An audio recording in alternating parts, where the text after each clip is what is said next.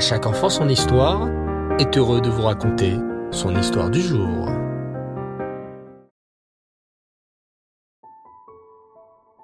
Bonsoir les enfants et Reftov, très content de vous retrouver. J'espère que vous allez bien. Baou Hashem.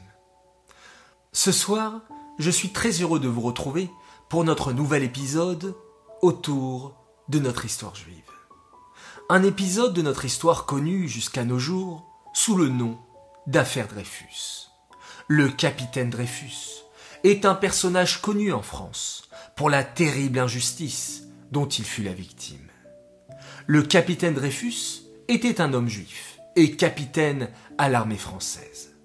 Hélas, du jour au lendemain, le capitaine Dreyfus va être accusé de transmettre des informations top secrètes aux Prussiens, les ennemis de la France. Dreyfus est complètement innocent, bien sûr, mais le général Mercier, accompagné du commandant du paty de Clam, vont tout faire pour condamner le capitaine Dreyfus. Il leur faut un coupable, et Dreyfus est le coupable idéal, puisqu'il est juif, et que beaucoup de gens en France sont antisémites à cette époque.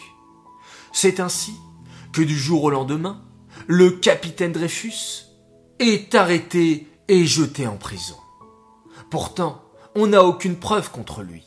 Le seul indice provient d'un texte célèbre, le bordereau. Et le général Mercier veut tout faire pour prouver que l'écriture de Dreyfus est la même que celle du bordereau. En vain, les écritures ne concordent pas. Le commandant du paty de Clam essaie de faire avouer le capitaine Dreyfus en l'interrogeant de jour comme de nuit. Malgré le stress et la pression, le capitaine Dreyfus maintient ses positions. Je suis innocent et je vivrai pour prouver mon innocence. Alors qu'il souffre en prison, sa pauvre femme Lucie et ses deux enfants, qui n'ont que un an et trois ans, attendent désespérément le retour de leur mari et papa. Lucie Dreyfus est convaincue que son mari est innocent. Il va revenir, c'est sûr, c'est sûr, se dit-elle. Pendant ce temps, le commandant du paty de Clam voit qu'il ne tirera rien du capitaine Dreyfus. Il n'y a rien à faire, je ne peux pas garder ce juif indéfiniment en prison. Je n'ai aucune preuve contre lui. Et la Cour de justice ne le condamnera jamais sans preuve. Je suis obligé de le relâcher. L'histoire aurait pu s'arrêter là. Dreyfus relâché. Il aurait pu retrouver sa famille et couler des jours paisibles. Hélas, les journalistes vont s'intéresser à cette affaire et en faire une affaire d'État. À l'époque, les enfants, existait un journal appelé La Libre Parole.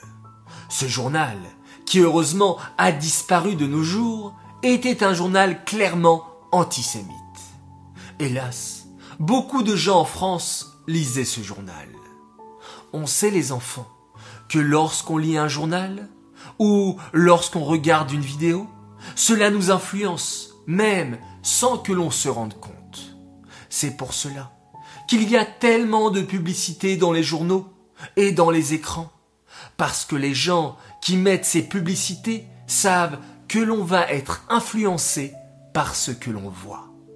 C'est aussi pour cela que le rabbi de Lubavitch encourageait les enfants, depuis tout petit, à ne lire que des journaux kadosh, que des livres kadosh, et qu'à ne regarder que des vidéos kadosh. C'est très très important. Car tout ce que l'on voit et tout ce que l'on entend influence notre neshama.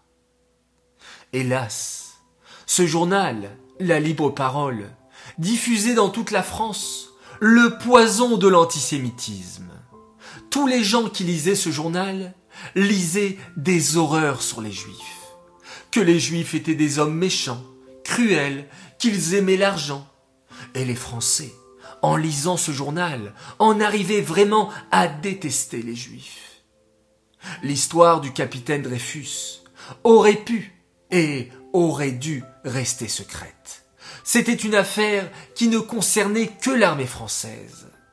Hélas, un journaliste du nom d'Adrien Papillot rédige un article sur Dreyfus le 29 octobre.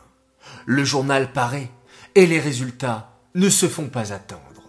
Toute la France va s'intéresser à ce qu'on va appeler l'affaire Dreyfus. Les gens en viennent même à se disputer entre eux. Deux camps se forment?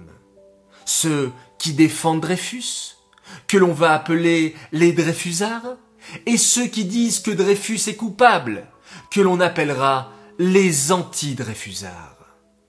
L'affaire Dreyfus est enclenchée. La famille du capitaine Dreyfus a le cœur déchiré.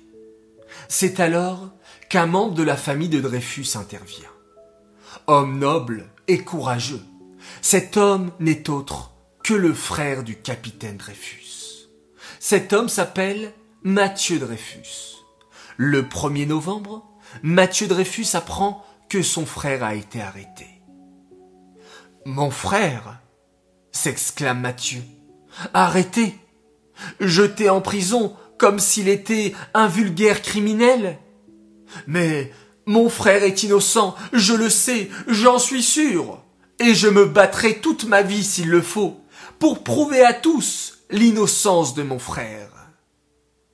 Abandonnant toutes ses occupations, Mathieu, frère du capitaine Dreyfus, se rend de toute urgence à Paris et va remuer ciel et terre pour trouver un avocat qui défendra son frère. Il choisit finalement Edgar Desmanges, un avocat bien connu.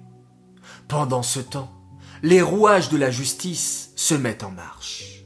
Le 3 novembre, le général Saucier autorise à ce qu'on mette en place une action contre le capitaine Dreyfus.